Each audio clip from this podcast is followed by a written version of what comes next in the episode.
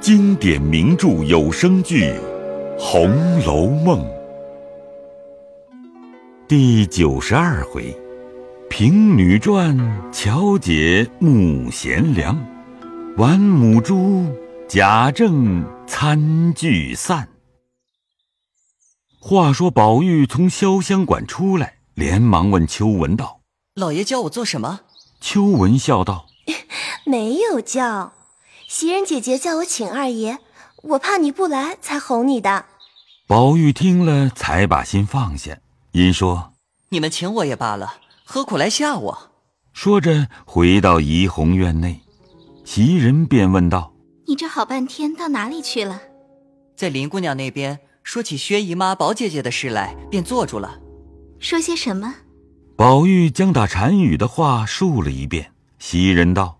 你们再没个计较，正经说些家常闲话，或讲究些诗句也是好的。怎么又说到禅语上了？又不是和尚。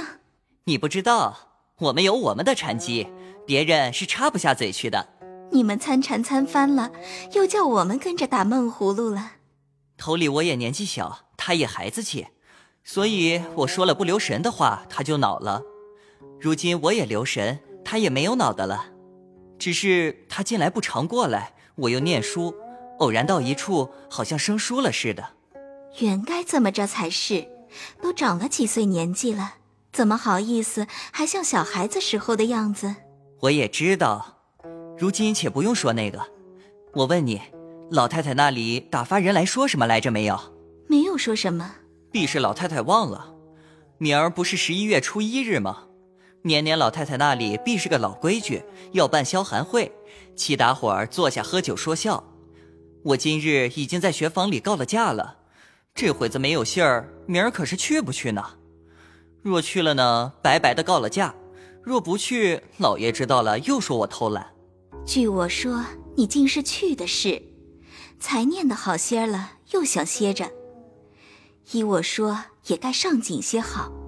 昨儿听见太太说兰根儿念书真好，他打学房里回来还各自念书做文章，天天晚上弄到四更多天才睡。你比他大多了，又是叔叔，倘或赶不上他，又叫老太太生气，倒不如明儿早起去吧。麝月道：这样冷天，已经告了假又去，倒叫学房里说，既这么着就不该告假呀。现见的是告谎假拖环儿，依我说，落得歇一天。就是老太太忘记了，咱们这里就不消寒了吗？咱们也闹个会儿不好吗？都是你起头，二爷更不肯去了。我也是乐一天是一天，比不得你要好名儿。使唤一个月，再多得二两银子。小蹄子，人家说正经话，你又来胡拉混扯的了。我倒不是混拉扯。我是为你，为我什么？二爷上学去了，你又该咕嘟着嘴想着，巴不得二爷早一刻回来，就有说有笑的了。这会子又假撇清，何苦呢？我都看见了。袭人正要骂他，只见老太太那里打发人来说道：“老太太说了，叫二爷明儿不用上学去呢，明儿请了姨太太来给他解闷，只怕姑娘们都来。”家里的史姑娘、邢姑娘、李姑娘们都请来，嗯，明儿来赴什么消寒会呢？宝玉没有听完，便喜欢道：“可不是，老太太最高兴的，明日不上学是过了明路的了。”袭人也便不言语了。那丫头回去，宝玉认真念了几天书，巴不得玩这一天。又听见薛姨妈过来，想着宝姐姐自然也来。心里喜欢，便说：“快睡吧，明日早些起来。”于是，一夜无话。到了次日，果然一早到老太太那里请了安，又到贾政、王夫人那里请了安，回明了老太太今儿不叫上学。贾政也没言语，便慢慢退出来，走了几步，便一溜烟儿跑到贾母房中，见众人都没来。只有凤姐那边的奶妈子带了巧姐儿，跟着几个小丫头过来，给老太太请了安，说：“我妈妈先叫我来请安，陪着老太太说说话。妈妈回来就来。”贾母笑着道：“好孩子，我一早就起来了，等他们总不来，只有你二叔叔来了。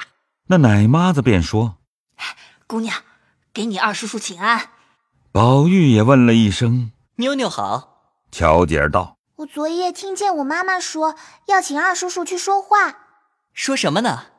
我妈妈说跟着李妈认了几年字，不知道我认得不认得。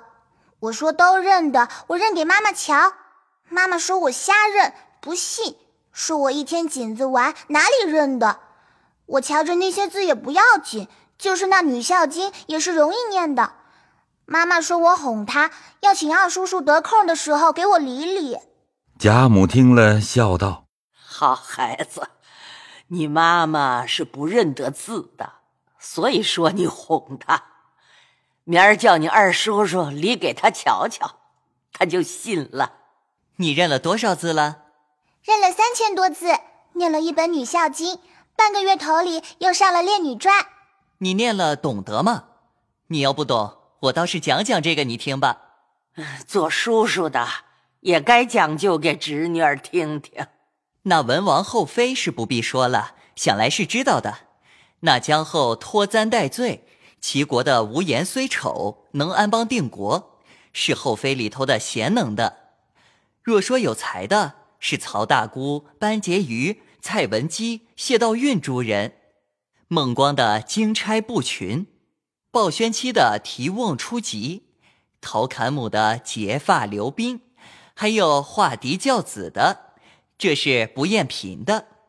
那苦的里头有乐昌公主破镜重圆，苏慧的回文感主；那笑的是更多了，木兰代父从军，曹娥投水寻父的尸首等类也多，我也说不得许多。那个曹氏的引刀割鼻是魏国的故事，那守节的更多了，只好慢慢的讲。若是那些艳的，王强、西子、樊素、小蛮、绛仙等，度的是突妾发、院落神等类也少。文君、红福是女中的。贾母听到这里说：“够了，不用说了，你讲的太多，他哪里还记得呢？”二叔叔才说的，也有念过的，也有没念过的。念过的二叔叔一讲，我更知道了好些。那字是自然认得的了，不用再理。明儿我还上学去呢。我还听见我妈妈昨说，我们家的小红头里是二叔叔那里的，我妈妈要了来，还没有补上人呢。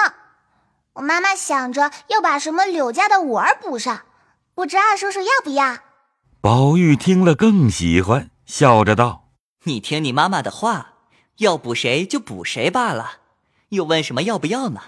因又向贾母笑道：“我瞧大妞妞这个小模样，又有这个聪明，只怕将来比凤姐姐还强呢。又比她认的字，女孩家认的字呢也好，只是女工针指倒是要紧的。我也跟着刘妈妈学着做呢，什么扎花嘞、拉锁子。”我虽弄不好，却也学着会做几针。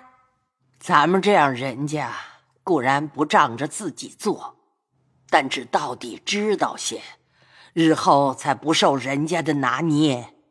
巧姐儿答应着是，还要宝玉解说《烈女传》，见宝玉呆呆的，也不敢再说。你道宝玉呆的是什么？